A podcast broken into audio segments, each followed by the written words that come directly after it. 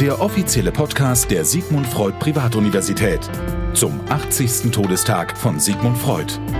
Jetzt im Gespräch mit dem Diplompsychologen Michael Ternes aus Hamburg. Hallo. Hi. Und er ist uns am Telefon zugeschaltet.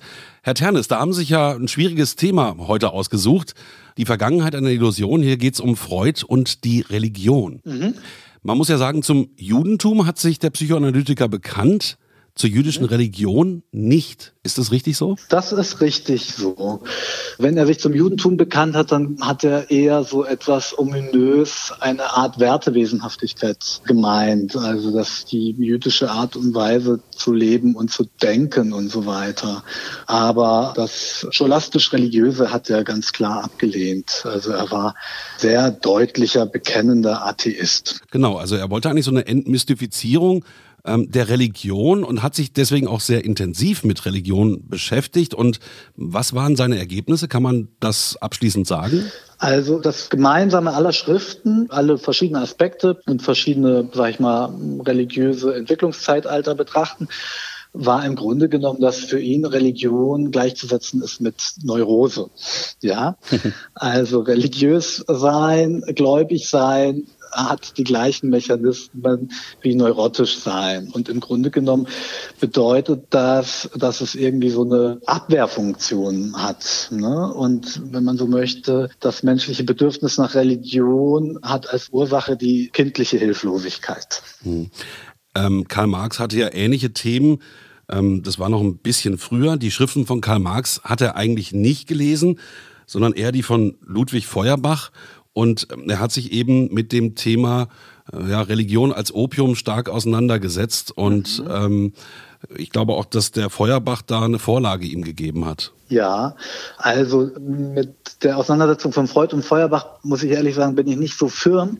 Aber er war auf jeden Fall interessiert auch an allerlei Befunden aus Nachbarwissenschaften und hat viel ethnologische Studien auch gelesen und auf jeden Fall in diesen, sag ich mal, drei, vier großen Schriften, die es gab. Also er hat einzelne Veröffentlichungen schon vor 1913 gehabt. Dann kam das große Totem und Tabu, dann die Zukunft eine Illusion, wo sich jetzt mein Titel auch daran orientiert und der letzte Moses um Monotheismus. Also geht auf jeden Fall alles in ähnliche Richtung wie Opium fürs Volk. Also ja, genau. einfach insofern jetzt unabhängig davon, was er konkret in Bezug auf Feuerbach sagte, ist ganz klar, dass es für ihn irgendwo eine Ersatzfunktion hatte und eben eine Schaffung einer Illusion, die die Funktion erfüllt, bestimmte unerträglich kindliche Zustände abzuwehren, die, wo es immer noch fixiert Fixierungen gibt. Die Zukunft einer Illusion hat er ja eigentlich erst sehr spät geschrieben. Da war er, glaube ich, schon 70 Jahre alt. Mhm. Und mhm. wenn man da so reinschaut, dann kann man schon sehen, dass er Gott so als Figur eigentlich nicht abgelehnt hat. Also er sagte auch sowas wie Gott allein ist stark und gut, der Mensch aber ist schwach und sündhaft. Und er mhm. sagt auch immer, dass dieses sich an Gott orientieren eigentlich ähm, kindlich naiv ist und nicht erwachsen. Ja, also ein Plot, der eigentlich durch alle Schriften geht und am deutlichsten vielleicht in Zukunft eine Illusion zu sehen ist, ist einfach Gott als Projektion der Vaterfigur. Ne? Das heißt, dass eben diese kindliche Hilflosigkeit und auch das ambivalente Verhältnis zum Vater, welches sozusagen auch beim Neurotiker nicht gelöst ist, dann eine Verschiebung auf Gott mhm. findet und dadurch eben diese so schwer ertragbaren Fakten von Alter, Krankheit, Tod irgendwie erträglich werden, indem man, nachdem man nun selber erwachsen ist, sich diese Vaterfigur erhält, die Orientierung gibt und in einem Bereich, wo eigentlich so viel Fragezeichen sind um menschliche Ungerechtigkeiten und so weiter, trotzdem noch so eine richterliche Instanz ist, ja, mhm. die also zu strafen und zu belohnen weiß und auch Hoffnung gibt auf äh, etwas Gutes Späteres und so weiter. Sein Vater Jakob, sein Großvater Schlomo, das waren beide praktizierende Juden. Er ist ja mhm. Mediziner geworden und eben Psychoanalytiker mhm. und hat sich ja eben schon auch mit seinem Berufsbild davon entfernt und ging in die mhm. Forschung und eben mhm. das Religiöse war da natürlich schon in der Berufswahl nicht vorhanden. Ne? Ja, also und nicht nur jetzt in seiner Linie, auch in der seiner Frau in Hamburg. Sein Großvater war der Hauptrabbi in Hamburg. Ne? Freuds Frau aus der Berlin-Familie kommt aus Hamburg-Schwanzbeck. Also es gibt viele Bezüge eigentlich. Ne? Und er war ein absoluter Hardcore-Naturwissenschaftler und Positivist, würde man sagen. Also er war ganz und gänzlich im Sinne der Aufklärung unterwegs. Genau, so eine Ehefrau Martha, absolut gläubige Jüdin damals. Und was auch interessant ist, er, er ließ ja seine Söhne nicht beschneiden. Das ist ja auch wieder so ein Zeichen gewesen, dass er zwar mit dem Judentum gut klarkam, aber nicht mit der jüdischen Religion, wie er selber auch sagte. Ne? Ja, da habe ich nicht genug Informationen, wie da seine intimen Begründungen oder innerfamiliären Verhältnisse sind. Ich glaube, da muss man dann immer auch vorsichtig sein. Vieles wird ja aus Brief Freundschaften etc. dann rausgelesen. Mhm. Da könnte ich mir verschiedene Erklärungen für liefern. Freud war einfach auch ein sehr sensitiver Mensch und ich könnte mir vorstellen, dass ihm dieser Akt der Beschneidung auch einfach innerlich sehr weh getan hätte, sozusagen unabhängig davon, ob er es ablehnt aus irgendwelchen philosophischen Gründen oder so. Ne? Ja, aber es ist doch ganz klar für ihn, steht die Vernunft absolut an Nummer eins einer Weltanschauung. Ja, also er spricht auch in die Zukunft einer Illusion und das ist interessant und würde ich jetzt sagen, der von ihm sehr unreflektierte Teil, dass wir also anstelle von Gott eben die Vernunft als Primat der folgen sollten. Und er spricht dann, dass wir dem Gott Logos folgen sollten. Ja, also er schafft im Grunde genommen eine neue Gottfigur, ohne zu reflektieren, wozu es eigentlich ein solches allmächtiges Ding überhaupt braucht und ob das vielleicht auch etwas mit eigenem Narzissmus etc. zu tun hat. Aber die Religion hat ihn ja eigentlich bis zum Schluss begleitet, der Mann Moses und die monotheistische Religion Religion. Mhm. Das war ja 1939, kurz vor seinem Tod im Londoner ja. Exil. Da kam das erst raus. Und da sagte er ja auch nochmal, dass das Judentum für ihn das fortschrittlichste unter allen monotheistischen Religionen ist. Die Kritik am Christentum war dann darin, dass es ja gar nicht so monotheistisch ist, wenn man dann da Maria sieht und die Dreifaltigkeit und diese ganzen Sachen und Jesus, der Sohn Gottes. Ähm, das wäre beim Judentum am konsequentesten. Also im Grunde genommen hat er auch die ganze Zeit eben mit diesen Sachen gehadert, kommt mir so vor. Ähm, ja, hat er und man sieht das auch daran an seinem sehr ambivalenten Verhältnis zum Okkulten, ne, was er auch so ganz, ganz doll abgelehnt hat. Auch all diese magischen, wunderhaften Dinge, die in Religion sind, in allen Schriften durchanalysiert und ablehnt als Abwehr und gleichzeitig selber auch geängstigt davor scheint. Ne? Es gibt ja diese Berichte, wie er mit C.G. Jung auf dem Schiff nach Amerika war und Panikattacken bekommen hatte, wo auch sehr viel über das Okkulte gesprochen wurde. Und er hat sich irgendwie doch sehr fasziniert dafür, auch für solche Zufälligkeiten oder sowas. Ne? Und in der Tat scheint da irgendein Selbstanteil zu sein, der ja nicht so ein bewusstes Dasein geführt hat das Aufkommen des Dritten Reiches hat er, kann man so im Rückblick sagen, auch ein bisschen von sich weggeschoben und wollte das ein Stück weit auch nicht wahrhaben, wobei auch schon die Zeichen bei seinem Studium in Wien ganz klar auf Sturm standen. Da gab es schon schwere Auseinandersetzungen zwischen jüdischen mhm. Studenten und eben christlichen oder nicht jüdischen. Mhm. Und da ging schon äh, ordentlich zur Sache. Warum mhm. hat er das nicht wahrhaben wollen? Da wäre ich mir jetzt auch nicht so sicher.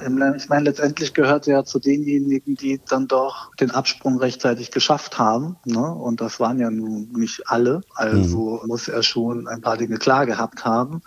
Er hat schon die Verfolgung auch rechtzeitig wahrgenommen er hat ja gehadert zum Beispiel mit der Veröffentlichung von Moses und Monotheismus, mhm. weil er quasi damit so eine Art Nestbeschmutzer ja auch ist. Ne? Weil er gut einerseits vielleicht sagt, das Judentum ist noch das Fortschrittlichste, aber gleichwohl ist er halt trotzdem genauso als projektive Gebilde entlarvt und so weiter. Und er hat deswegen gehadert, weil er äh, sozusagen seinen jüdischen Kollegen das nicht antun wollte, ja, den psychoanalytischen quasi, dass sie da jetzt so auch in so eine Ketzerrolle kommen, die Psychoanalyse als religionsfeindlich und so weiter, wo ja ohnehin die Juden damals schon sehr angefeindet waren in Wien und so weiter. Also er muss da schon auch irgendeinen Teil wahrgenommen haben. Ne?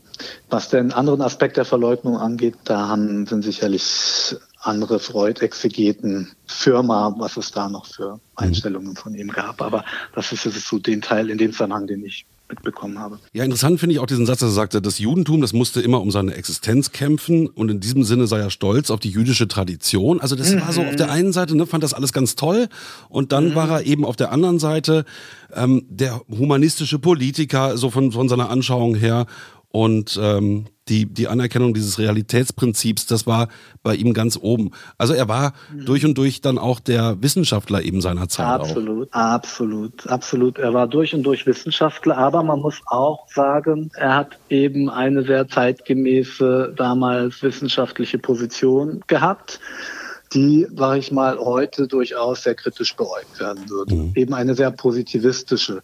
Das heißt, für ihn war auch die menschliche Psyche alles betrachtet aus dem Aspekt des solitären Geistes. Also er hat keine konstruktivistische Art und Weise, Wissenschaft zu betrachten. Er hat nicht das Intersubjektive gesehen und so weiter. Das sind alles so Sachen, die man heute wahrscheinlich anders betrachten würde. Und das hat ihm, glaube ich, dann auch nicht ermöglicht zu sehen, wie sein eigenes Wertesystem und eben seine wissenschaftliche Sozialisation Einfluss auf seine Theoriebildung auch haben und auch zu sehen, welche narzisstischen Besetzungen es da möglicherweise gab. Ja, ähm, aber das kann ja auch ein bisschen vielleicht damit zusammenhängen, dass er eben schon auch als Student irgendwie verfolgt wurde, wusste, dass er auch nicht eine Laufbahn eingehen kann wie jetzt ein ganz normaler Wiener und dass mhm. er sich mit den Dingen dann eben halt auch anders beschäftigen musste aufgrund seiner jüdischen Tradition, aus der er kam. Ja, sicherlich gab es da Sozialisationseinflüsse. Also mhm. das denke ich auch. Ne? Und ansonsten, sage ich mal, gibt es auch einfach verschiedene Wesenhaftigkeiten. Also es gibt eben vielleicht zwei Kategorien, die man so wahrnehmen kann, sind einfach eben Leute, die sehr logos-orientiert sind. Und dann gibt es vielleicht eher, sage ich mal, mystisch orientierte. Also und Freud war sicherlich ganz klar auf der Logos-Seite und hat da, glaube ich, auch, wenn man jetzt die weitere Entwicklung der Psychoanalyse sieht, wo ja Mystik dann deutlich mehr eine Rolle gespielt hat in vielerlei Hinsicht, hat da, glaube ich, auch den modernen Formen mystischer, meditativer Praxis und all die Verbindungen zur Analyse auch was zu bieten, indem er nämlich immerhin eine Message hat, gebt Acht und passt auf, dass ihr eure Praxis nicht funktionalisiert oder eure spirituelle Praxis funktionalisiert zu Abwehrzwecken. Mhm. Also das ist für etwas jetzt wie mich, der ich mich eher auf der mystischen Seite der Psychotherapeuten sehe, etwas, was ich vom Freud mitnehmen kann, durchaus den kritischen Blick, nicht Praxis und Praktiken und so weiter zu missbrauchen für andere Zwecke, mhm. innerlich, unbewusst. Aber ich will noch mal ganz kurz zurückgehen. Mhm. Wenn er zum Beispiel solche Sachen sagt, Gott ist so und der Mensch mhm. ist so, dann mhm. ist ja diese Figur Gott auch immer noch allgegenwärtig. Und gerade wenn man auch kurz vor seinem Tod eben der Mann Moses und die monotheistische Religion schreibt, dann ist es ja auch kurz vor seinem Tod, sich eben mit nochmal dem Göttlichen auseinanderzusetzen. Kann man denn sagen, mhm. dass er trotzdem an Gott geglaubt hat? Also, ne, wir können nicht in ihn hineingucken. Nee, das wäre nicht. eine legitime Deutung zu sagen, dass es unbewusst ein Ringen mit Glauben gab. Ja, mhm, genau. Und er hat das, was er eigentlich kritisiert, an der Religion, am Göttlichen, nämlich die sogenannte Reifikation nennt man das heute, die Zuschreibung von Wesenhaftigkeit.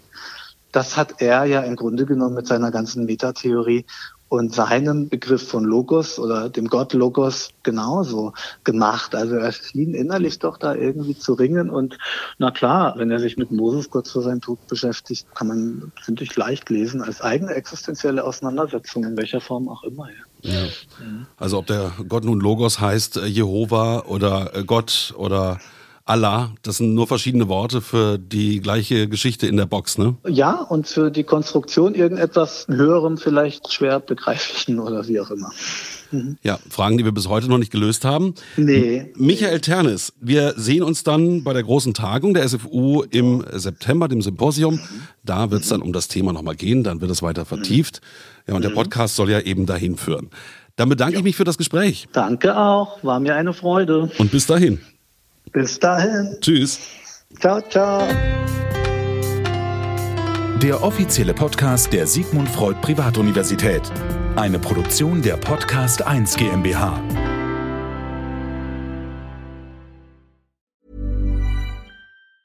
Even when we're on a budget, we still deserve nice things. Quince is a place to scoop up stunning high-end goods for 50 to 80% less than similar brands. They have buttery soft cashmere sweaters starting at $50 luxurious Italian leather bags, and so much more. Plus, Quince only works with factories that use safe, ethical, and responsible manufacturing. Get the high-end goods you'll love without the high price tag with Quince.